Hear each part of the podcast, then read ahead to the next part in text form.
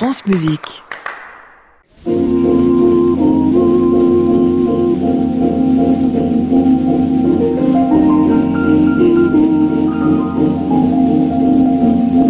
Tout le jour, toute la nuit, rien que toi, toujours, toujours, j'en suis ébloui. Que tu sois au loin, puisqu'en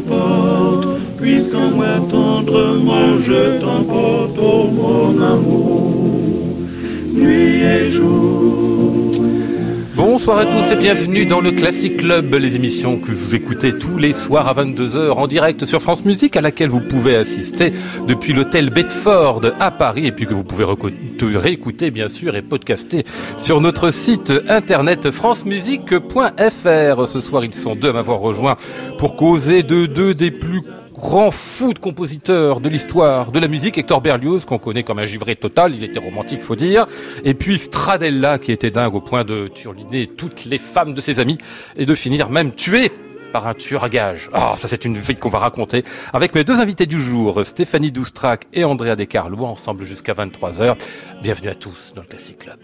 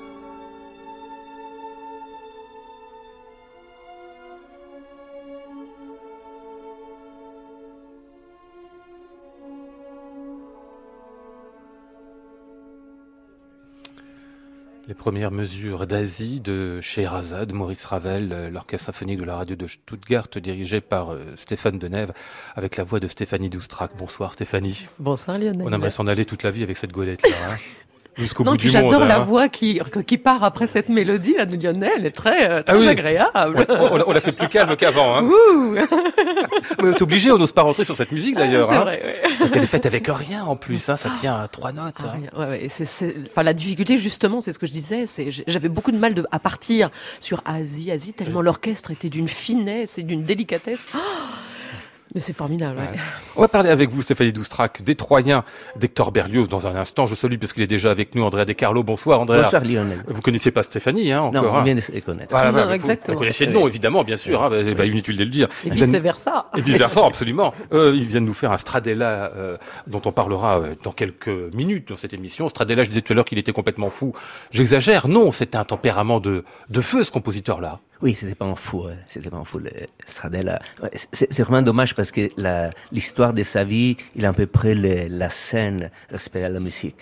Alors je pense que c'est le temps comme pour euh, Caravage de dire que la, le vrai, la vraie aventure, le vrai théâtre, c'est dans la- sa production ar- artistique et pas dans, la, dans les légendes de sa vie. Ah ouais, enfin, en tout cas, il y a beaucoup de légendes sur Stradella, et on en parlera tout à l'heure aussi avec vous, euh, parce que ça, ça mérite aussi le déplacement. Hector Berlioz, vous le voyez comment, vous, euh, Stéphanie Doustrac Est-ce que vous, vous représentez le compositeur au moment où vous allez chanter euh, sa Cassandre Ouf Oula.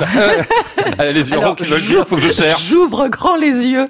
Euh, non, alors c'est une prise de rôle et là je je pense qu'on a vraiment fait les, les Troyens en fonction de, de Dmitri Tcherniakov qui a, Oui, qui, metteur a, en scène. qui a mis sa, sa patte euh, très clairement et euh, et qui ouais, ouais, qui a créé un, un autre monde. Ouais, euh, quasiment un autre opéra. C'est ce qu'il a fait en général dans toutes ses Mm. mises en scène d'opéra, entre autres dans la Carmen que vous aviez fait avec lui, c'était à Aix-en-Provence, Ouais, en 2017, hein, c'est ça Il y a deux ans. Euh, Vous en aviez parlé, je crois que vous aviez beaucoup aimé aussi cette mise en scène. Il y avait eu des difficultés, il fallait accepter évidemment. non, le- c'est très fort. Oui, oui, c'est très fort, mais parce que c'est quelqu'un d'intelligent, c'est quelqu'un d'intègre, je dirais, dans, dans, dans ses idées. Il est, euh, voilà, donc, en tous les cas, moi, j'aime les gens passionnés, euh, donc passionnants, et, on, et puis notre rôle d'interprète, c'est de, de, d'essayer de rendre euh, lisible euh, l'idée d'un metteur en scène et d'un chef d'orchestre. Donc, euh, moi, c'est ça mon, mon challenge, ou mon plaisir, parce que le challenge maintenant, mais, euh, mais c'est plutôt le plaisir et de, de, de bon, et, et, de, de rendre convaincant, en fait, euh, l'idée du metteur en scène. Ouais. Son idée, c'est c'est laquelle d'ailleurs? Est-ce qu'on peut la dire euh, rapidement en deux mots? Euh, alors, de quel personnage? Parce que si je ne parle que de Cassandre, de voilà, si je ne parle que de Cassandre, c'est une, finalement, c'est une jeune femme qui a euh, subi, je, non, très clairement, qui a subi en fait des, des, des sévices de son père, et donc qui refuse, euh, mais personne ne veut l'entendre dans sa famille. Donc on en est comme la mythologie où personne ne l'entend. Là, c'est personne n'entend sa colère, personne n'entend ce qu'elle essaye de dire, sa peine aussi, enfin sa souffrance, et sa famille essaye de la marier, pensant peut-être la calmer à, Coreb, et elle. euh, elle ne peut pas, elle ne peut pas accéder à une forme de bonheur parce que euh, tant qu'on on n'entend pas son secret, tant qu'on n'est pas, euh, voilà. Donc il y a, y a cette révolte qu'elle a en elle et qui est, enfin, c'est tout à fait réaliste. Enfin, c'est ça qui est quand même formidable, c'est que Dimitri en a fait euh, finalement un personnage très réel ou très réaliste, très concret. Euh, on- n'est pas dans la mythologie, mais ce parallèle marche très très bien. Et en même temps, c'est la seule qui est consciente que sa famille royale ne, ne euh, malheureusement détruit, a détruit ou ne fait rien pour la société. Et c'est un peu le, le- la, la seule qui qui, qui réalise que euh, cette famille enfin euh, mène à, à sa perte toute la société en fait tout ce peuple là et voilà donc c'est très très fort et ça ça il y a, y a la petite histoire personnelle et la grande histoire d'un d'un d'un peuple en tous les cas donc je crois que c'est- enfin c'est vraiment très très bien euh, pour moi en tous les cas très lisible et très euh, très fort Au peu que vous nous en dites là, Stéphane Doustrac, on se dit que ce sera pas du tout les Troyens auxquels on est habitué, que c'est une autre histoire Oui. qui va évidemment nous raconter Totalement. une sorte d'histoire de famille. Mais en effet, on sent bien qu'il y a comme une, et c'est toujours finalement le, le, le miracle de Tcherniakov, une sorte de, de, de lien profond euh, entre l'histoire qu'il raconte lui euh, et puis l'histoire qu'il est supposé aussi raconter. Oui, oui, oui. Et, euh, et, enfin, moi, je ne, je ne sens pas en moi, en tous les cas, d'incohérence Mm. euh, entre justement la partition et, final, et, le, et lui, ce qu'il en a fait, en fait. Parce que souvent, ça peut être tiré par les cheveux, on dit, ouais, non, mais là, ça marche pas. Et en fait, c'est terrible parce qu'il il voit aussi Aîné qui va, en fait, créer la... va trahir euh, Priam, euh, mais parce que Priam est très maladroit et voilà. Et tout ça, c'est extrêmement bien amené et rend finalement la musique sous un autre jour. Mhm. Euh, moi, je suis beaucoup plus concrète. Ce que j'avais déjà vécu avec Laurent Pelli dans Béatrice et Bénédicte, Mhm. où il essayait de me rendre euh, justement le personnage pas aller dans cette espèce de grandiloquence euh, que Berlioz. Ouais. euh, Le néo antique, c'est ça. oui, Ouais. voilà, c'est, c'est, c'est, on a toujours envie d'être très romantique et, et là, euh, entre Pelli et euh, entre Laurent Pelli et Dmitri Tcherniakov, me demande finalement d'être beaucoup plus concrète et beaucoup Mhm. plus euh, moins grandiloquente et je trouve ça passionnant Ah ouais, en tant qu'interprète. Et ça vous convient mieux en plus en termes Ça de- me convient très. Oui, mais Ah c'est oui. difficile à trouver parce que la musique est très forte Ah oui. et nous emmène à envie de, euh, voilà, dans, dans, dans, dans- ces grands gestes. Et euh, non, non, on me demande d'être beaucoup plus. Et j'adore. Ouais, en fait, dans l'exaltation. Ouais. On va écouter ici, si vous voulez bien, un petit soupir, celui que vous enregistriez avec Pascal Jourdan, euh, ces mélodies françaises, ici bien sûr, Henri Duparc.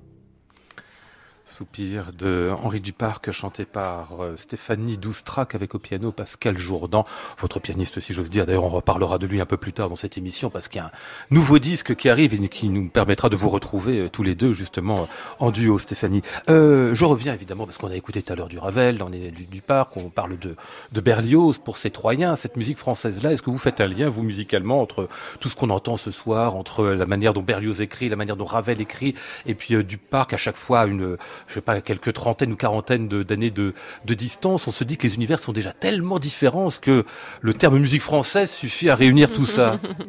Euh, alors, dans l'écriture de Berlioz, quand même, il a écrit des choses tellement variées lui-même. Enfin, moi, pour avoir quand même fait Cléopâtre, Les Nuits d'été, euh, euh, après justement ces mélodies, là, on, on vient d'enregistrer de, de, de, de ces mélodies. Son écriture est très, très, très extrêmement variée.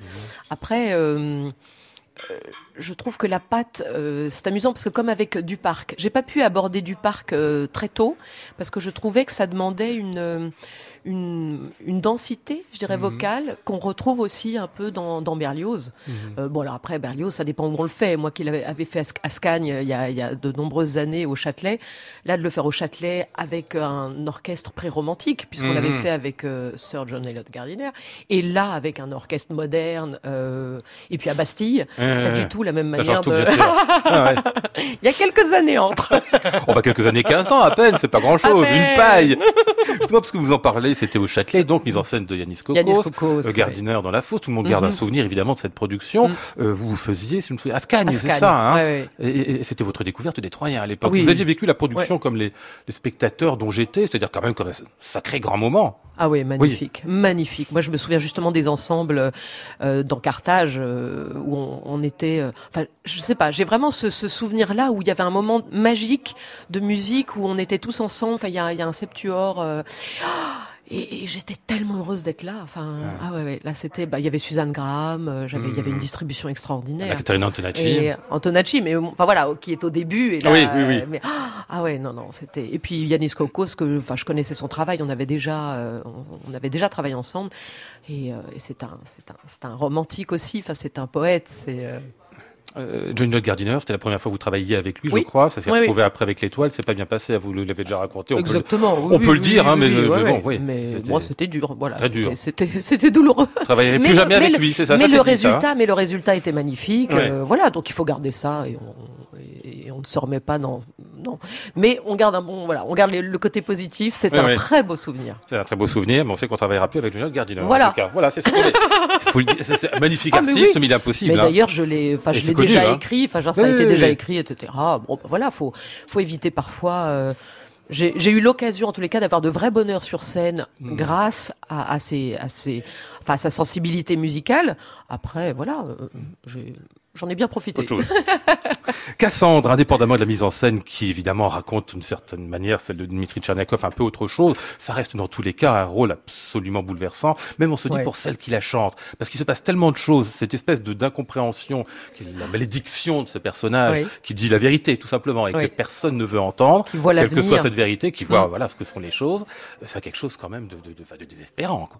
Mais, euh, mais c'est pour ça que je voulais ce personnage, euh, parce que l'écriture de Berlioz est très exigeante, mais me concernant, euh, plus le personnage est exigeant, moins j'ai de difficultés techniques Ah oui. finalement, parce que le, le, le, la, la force du personnage me porte. Mm. En fait, et donc euh, donc je savais. Alors maintenant, évidemment, je rêverais aussi de faire Didon parce que le rôle est magnifique et la musique est extraordinaire.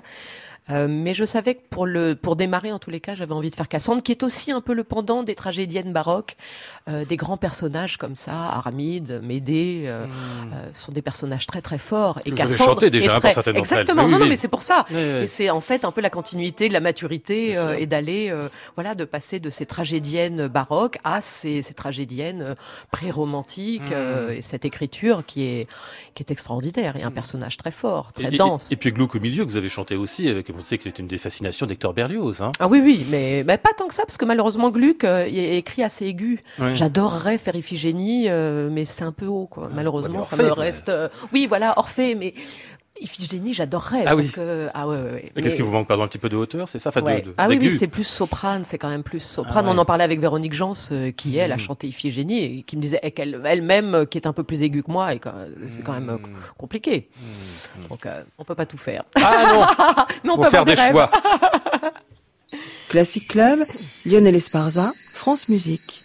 Vous évoquiez Didon, c'est évidemment dans la deuxième partie hein, des Troyens qu'on retrouve cette Didon, mais nous on va penser euh, à une autre, tiens, celle de Purcell que vous avez enregistrée euh, il y a quelques années avec Amaryllis.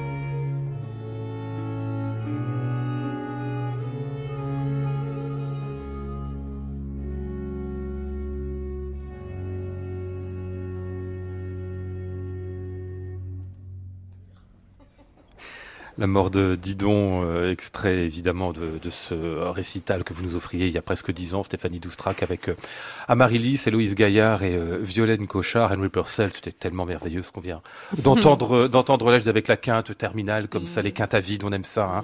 Qu'est-ce que c'est bon, Nick, l'émotion. est- On n'a pas besoin de la tierce mineure des fois.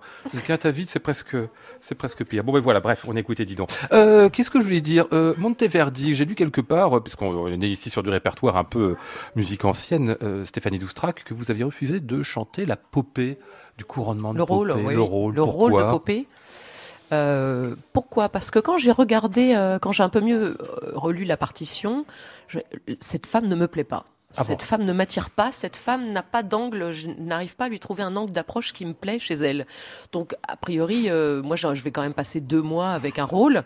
J'ai envie, j'ai envie de pouvoir, quelle que soit après la, le- la- la direction du metteur en scène, j'ai quand même envie de pouvoir m'approprier un personnage et qu'elle me plaise Hmm. de, de m'aider me plaît, même malgré tout ce qu'elle fait. Elle, euh, je, je, comp- enfin, je comprends. Il y a, y a un côté inhumain, mais mais je comprends ce qu'elle ressent. Je comprends Hmm. sa, sa sa force et je comprends sa douleur. Euh, Popée est une femme intéressée, une intrigante, euh, voilà. Et alors, Il y a une forme de passion dans tout ça aussi, non? Non? Ah ouais, mais c'est que de l'intérêt. Oui, oui, oui. C'est qu'un d'un égocentrisme et d'un égoïsme que je bah, que je déteste quoi.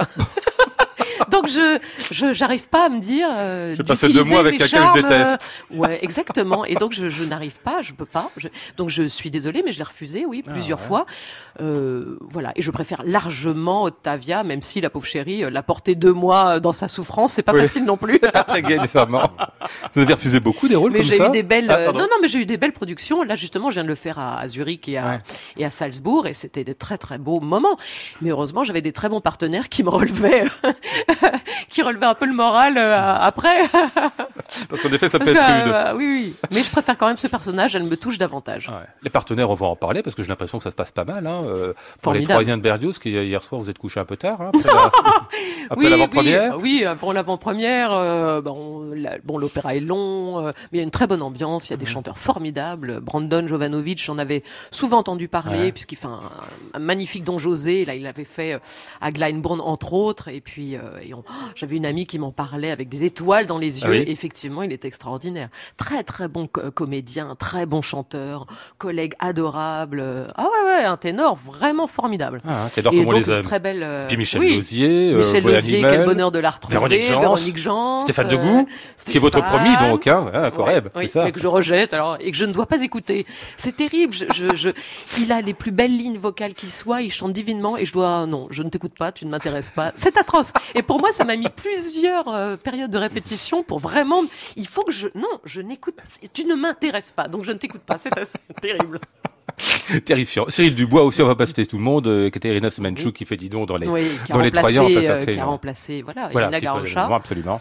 Ah ouais, c'est une sacrée qui est distribution. arrivé quand euh, fin fin décembre, donc euh, ouais, ouais, ça a été. euh, mais elle l'avait déjà chanté heureusement évidemment, mais euh, non non, c'est c'est une très belle gageure quand même, Hmm. et pas facile pour euh, Dimitri justement quand de de- d'avoir monté tout un projet comme ça et puis d'avoir finalement ces chanteurs pour un metteur en scène comme lui qui construit tellement Ah oui. de manière précise chaque chose, il les liens entre les personnages parce qu'en fait euh, tous les personnages euh, justement Priam, Priam, Écube, toute la famille est là dès le départ, Hmm. puisqu'en fait il en fait un drame familial. Donc pour euh, pour le faire exister ou pour pour qu'il ait une réelle importance, il les fait exister dès le début et c'est fondamental. Donc même s'ils ne chantent pas beaucoup, ils sont là euh, beaucoup euh, et c'est très très important dans tout le, le déroulement en fait de la de la soirée. Mmh. Alors vous, vous êtes là pas tout le temps du coup, hein. Enfin, je veux dire vous, euh, Non, Cassandre, moi, hein, premier- la ah prise oui, de premier trois. de- et après de toute manière je meurs donc. Bah oui, vous euh, enfin c'est vous, comme vous euh, sur scène c'est comme les. non, Corrèbe. enfin, je sais pas oui, oui, exactement. On va ouais. Et, et que- qu'est-ce que vous faites pendant tous les Troyens à Carthage, deux heures avant d'attendre les saluts finales à la fin Alors, je m'entraîne au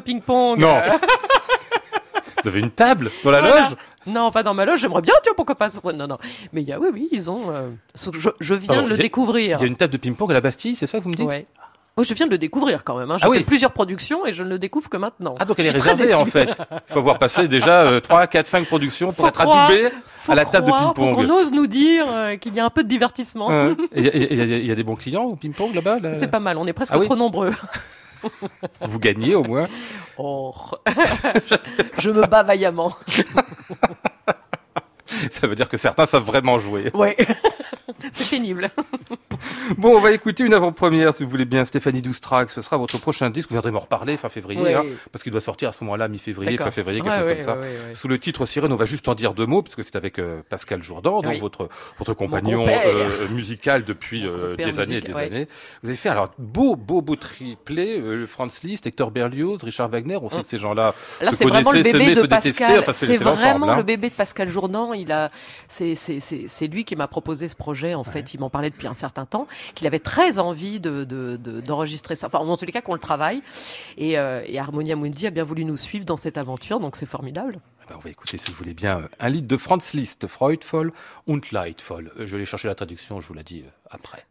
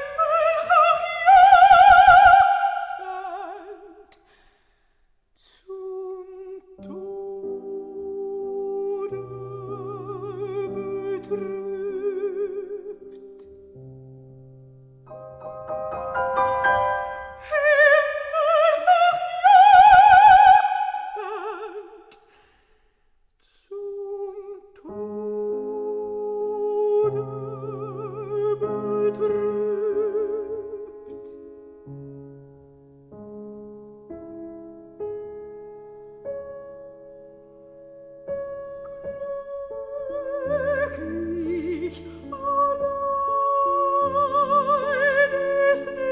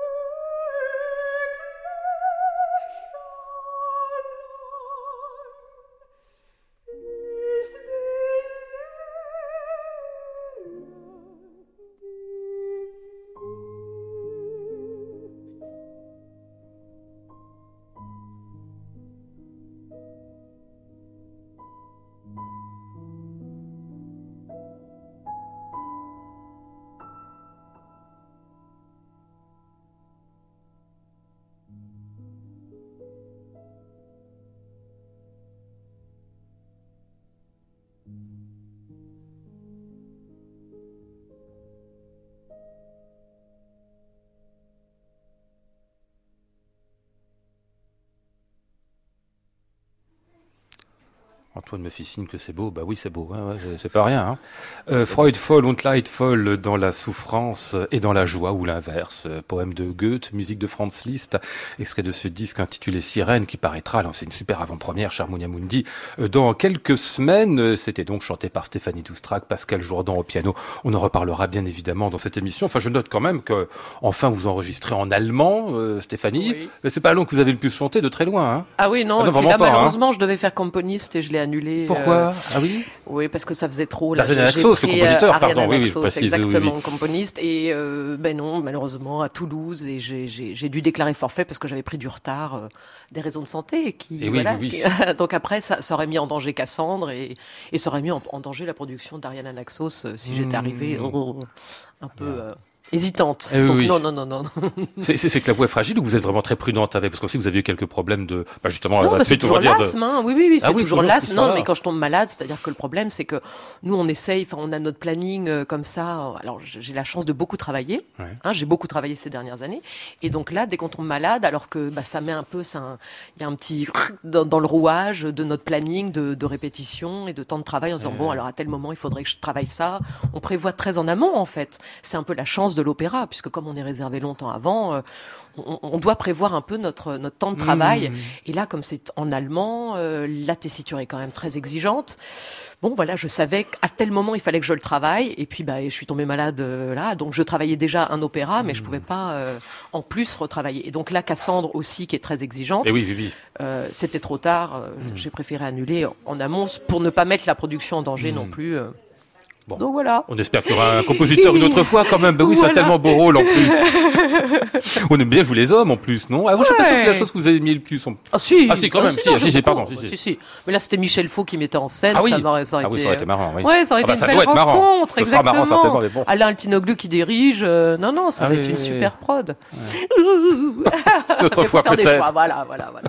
Je rappelle donc les Troyens de Berlioz, ce sera à partir de vendredi à l'Opéra euh, Bastille. La direction, on n'en a pas parlé, on va dire deux mots dans un Oui. instant. Philippe Jordan, la mise en scène Dmitri Tcherniakov. On a nommé tout à l'heure euh, les chanteurs, évidemment. Oui. C'est la crème de la crème. Faut surtout pas rater cette production et entre autres, vous l'aurez compris, La Cassandre, la première de euh, Stéphanie Doustrac. Philippe Jordan euh, vous dirige, oui, on sait déjà qu'il dirige Berlioz magnifiquement, hein, Ah et que l'orchestre et- en plus a ça, enfin je veux dire, le, fait ça d'une manière incroyable, l'orchestre de, Bah de là, il Paris. jamais dirigé cet opéra-là, donc ce qui était bien, c'est qu'on l'a vraiment euh, fait ensemble, en fait. On l'a, euh, euh, j'ai l'impression que oui, on l'a construit ensemble. Donc ça, ça me fait plaisir de, de voilà, qu'on y mette notre notre empreinte. Moi, il m'en avait parlé, ça fait longtemps, hein, qu'on, puisqu'on avait fait Béatrice et Bénédicte ensemble, on a fait les contes d'Hoffmann. Donc voilà, il nous manquait les Troyens. Ouais, ça- non, non, c'est c'est c'est une très belle collaboration. Et ben on attend ça avec grande impatience. Ce Mhm. sera donc à vendredi euh, à l'Opéra Bastille. Classic Club, Lionel Esparza, France Musique. Allez, avant de vous entendre euh, Andrea De Carlo nous parler de Stradella, on va entendre de la musique de Stradella lui-même parce qu'elle mérite quand même.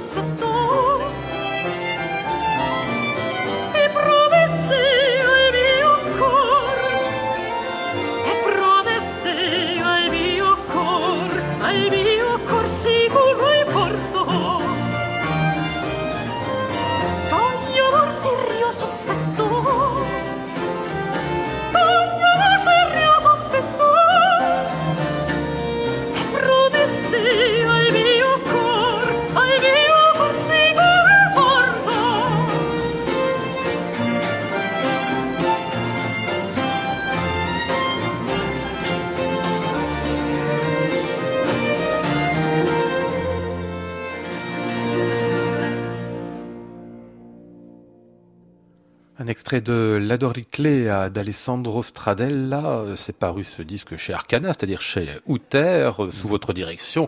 Andrea De Carlo et le Pomodoro, côté orchestre. La voix qu'on entendait ici était celle d'Emeke Barat, dans cette musique très surprenante. Comme, sur un air comme ça, déjà, on se dit, il y a des choses étranges, des espèces de contretemps qui swing. Euh, ça interpelle l'oreille quand même. Hein Ah oui, je dis toujours que Stradella, c'est le Charlie Parker du XVIIe siècle. Parce qu'il y a toujours une un sensibilité pour les sap beats. Non, pour, les, pour la levée, on C'est ça, dirait en le- français. le- le temps, oui, et pas simplement la levée, sinon les, les contretemps et les contretemps du contretemps. Et, et en fait, il- Bach aussi, il est très proche pour, à Stradella pour ça. Bach, au- au- au-delà de, de l'interprétation très sérieuse, très protestante, c'est aussi une personne qui a son âme en contretemps. On, va, rappeler, André De Carlo, que vous avez été jazzman vous-même. Hein Oui, oui, j'étais rockman quand j'étais adolescent, j'ai joué la basse électrique, j'ai fait du hard rock. Ah oui. Et après, j'ai commencé à jouer avec la contrebasse, j'ai fait du jazz, et j'ai joué la contrebasse, le piano l'harmonique chromatique. C'est ça, en jazz tout ça. En jazz. Avant de vous mettre à la musique baroque. Bah, Oui. On comprend du coup que vous regardiez Ah ouais. les contretemps chez Stradella. hein, Oui, c'est logique. je- en fait, je, je suis tombé sur Stradella parce que j'ai découvert que c'était le, et, le, le point en commun de beaucoup de chemins musicaux, et pas simplement mu- musicaux, en fait. Ah ouais. Alors il faut en parler de Stradella, rappeler un peu qui il était. Donc là, on est à peu près avec cette œuvre euh, qu'on va écouter ce soir dans les années euh, 1670. Lui est né en 1643 à Bologne, mort Oui. à Gênes en 1682, à à peine 40 ans, même pas euh, Oui, oui, 38 ans. 39, 39. 39 ans, voilà, c'est ça. Euh, C'était qui au départ? Un aristocrate, en fait. Il n'était pas, a priori, euh, destiné à, à devenir musicien. C'était quelqu'un de la haute société. Qui, pardon Euh, Stradella. Bon, Stradella, la famille de Stradella s'occupait des musiques en fait euh, euh, depuis longtemps. Le père de Stradella, il avait fait publier les, les madrigaux de Karsberger, Ah oui. qui s'étaient pas publiés. Alors c'était un, un famille qui s'occupait que les, les- dans la musique euh, très très à fond, les, aussi les les les, les comment on dit le, frère du, du père de Stradella Le- aussi, l'oncle. l'oncle de Stradella, pardon, c'était ah oui, c'était s'occuper des musiques aussi. Et ben, c'est c'est une novité de, de cette année qu'on qu'on a découvert qu'il est né à Bologne en fait. Ah bon? Parce que oui, on a- nous on a créé le festival Alessandro Stadella à Nepi, que c'est un tout petit village à côté des Rangs parce qu'on croyait que, Sta- que était né là. Et là, vous venez découvrir qu'il est né à on a Bologne. découvert qu'il est né à Bologne. Mais, mais c'est une histoire stradélienne comme toutes les histoires autour de Stradella. Parce que le père de Stradella, il était, euh, bon, dedans, le- la, il y a une, une guerre très, très forte dans ces moments-là. C'était la guerre di Castro entre le peuple une famille aristocrate. Et, le, père de Stradella s'est trouvé dans, dans ces moments-là. Il a, il a pris la défense du- d'une ville, Vignola, c'est une ville près de Modène. Et en fait, après la, chute de la ville, la, famille d'Estradelle elle a dû s'échapper très vite des, des vignoles. Et on vient de découvrir que, retournant vers Naples et vers Rome, vers le sud, ils sont passés à Bologna. Et Stradella, il est né à Bologna. Ah. C'est en causalité. C'est la découverte Mais, toute mais récente. tu sais qu'il avait des, des documents qui disaient que Stradella, il avait trois documents en fait qui disaient Sa- Alessandro Stradella Bologniensis, que ça veut dire né à Bologne. Mais on pensait, bon, peut-être parce que le père, justement, il était libre, peut-être il a passé sa, sa adolescence le- euh, près de Bologne.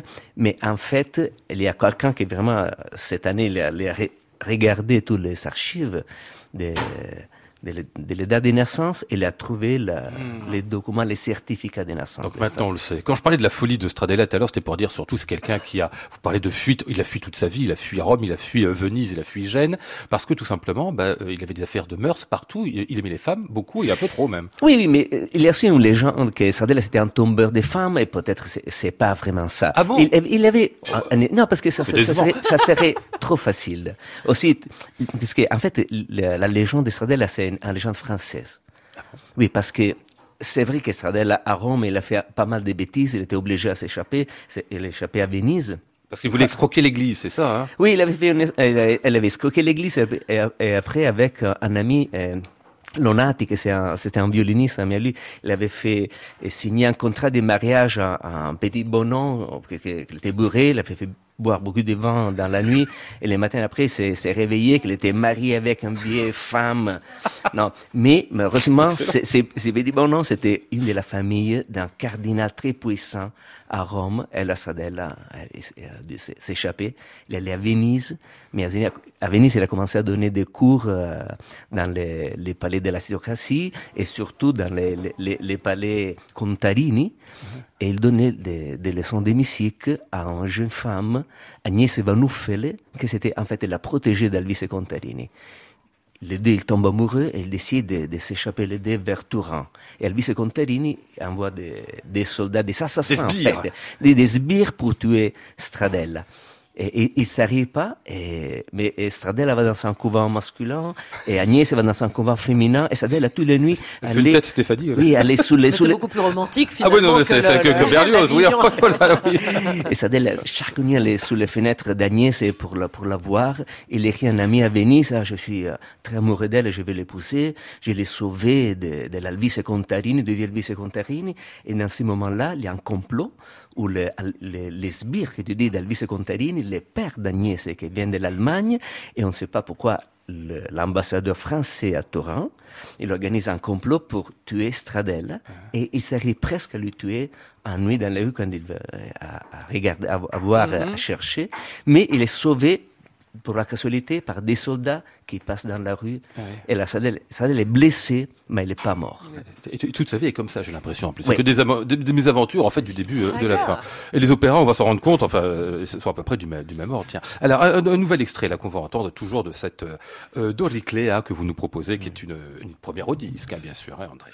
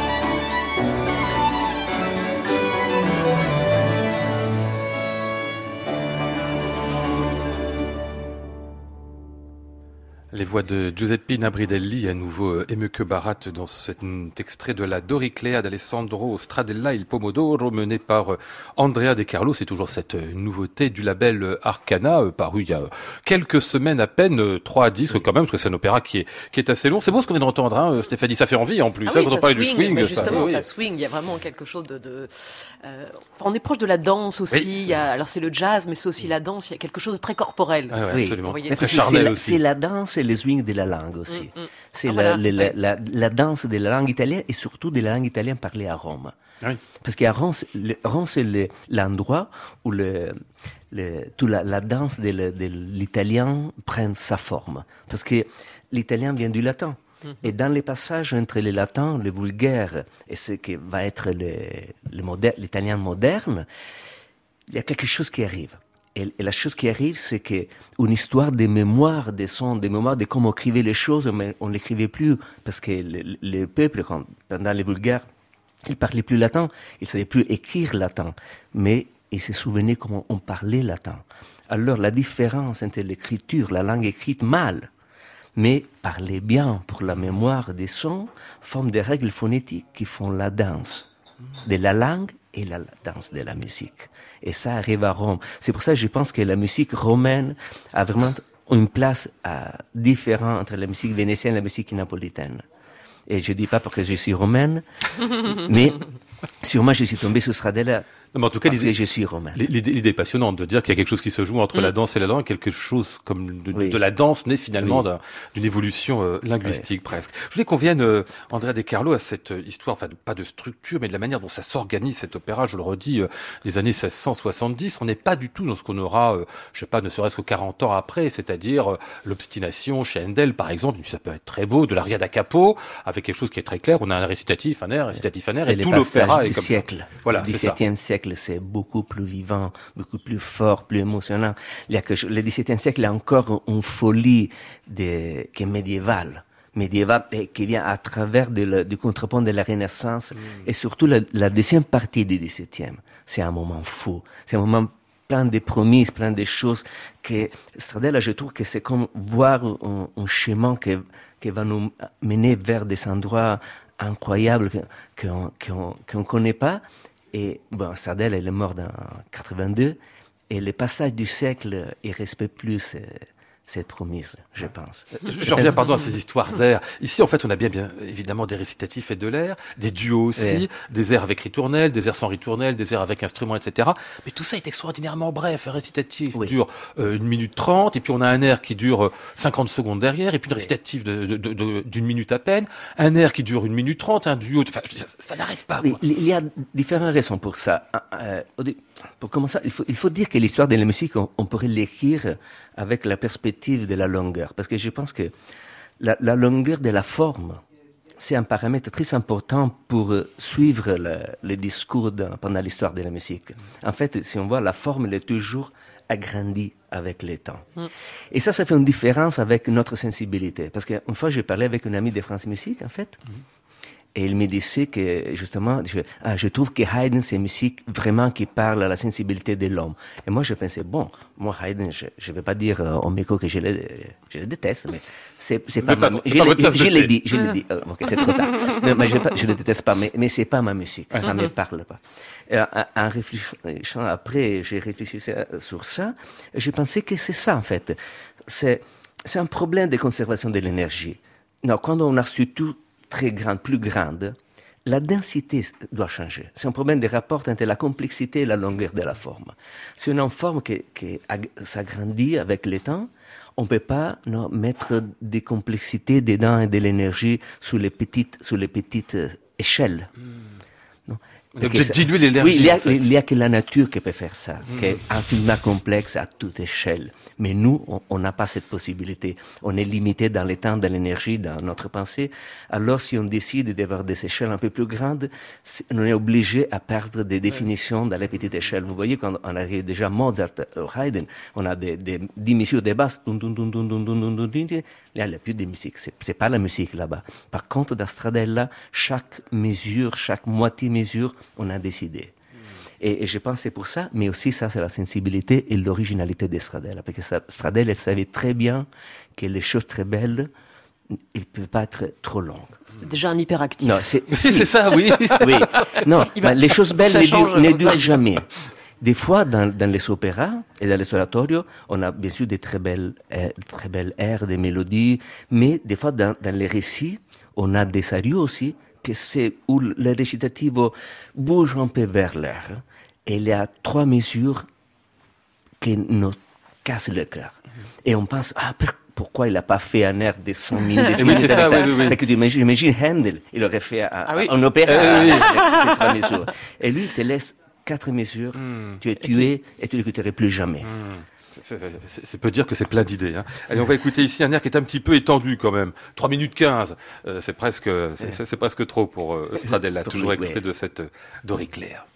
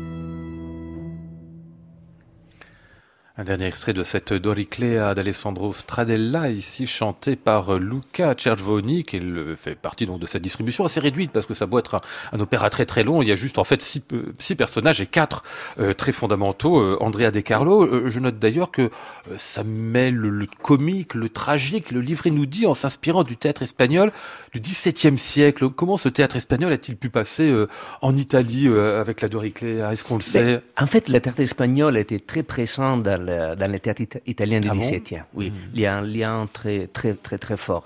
Et en fait, beaucoup de livrets du XVIIe italien viennent directement du théâtre espagnol. D'accord. Oui. Et ce qui explique donc ce mélange, en effet, Oui. de, de comique et de tragique, qui était vraiment une des marques de.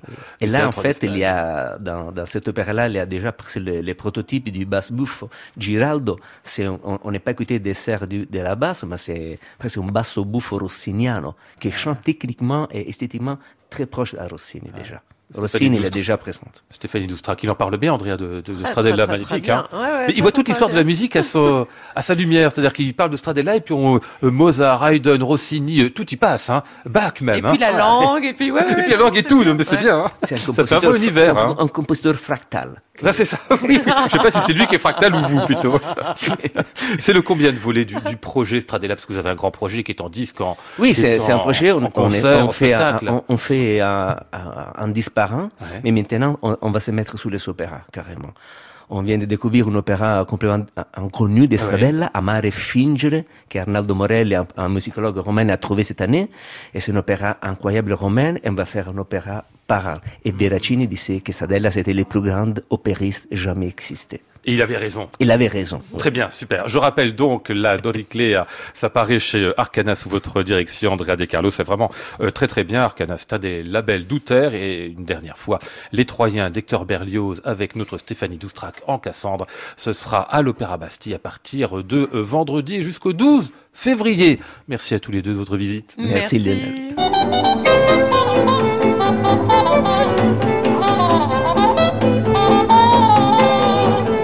Étions ce soir avec Maud Nourri, Flora Sternadel, Antoine Courtin, Andreas Jaffray et François Rivalan. Voici le ciel peuplé de ces moutons blancs. Voici la mer troublée, spectacle troublant. Je vous retrouve demain jeudi. Nous serons avec plein de jeunes musiciens, une soprano Hélène Carpentier et deux pianistes Ismaël Marguin et Guillaume Bellhomme. J'entends la ville qui me dit bonsoir et moi sur le quai de la gare, je dis de mon mieux des mots d'adieu. De de jeune chanteur. C'était le, c'était le mot de trop. Euh, il est 23h, vous écoutez France Musique. Voici Arnaud Merlin pour le portrait contemporain. À réécouter sur francemusique.fr.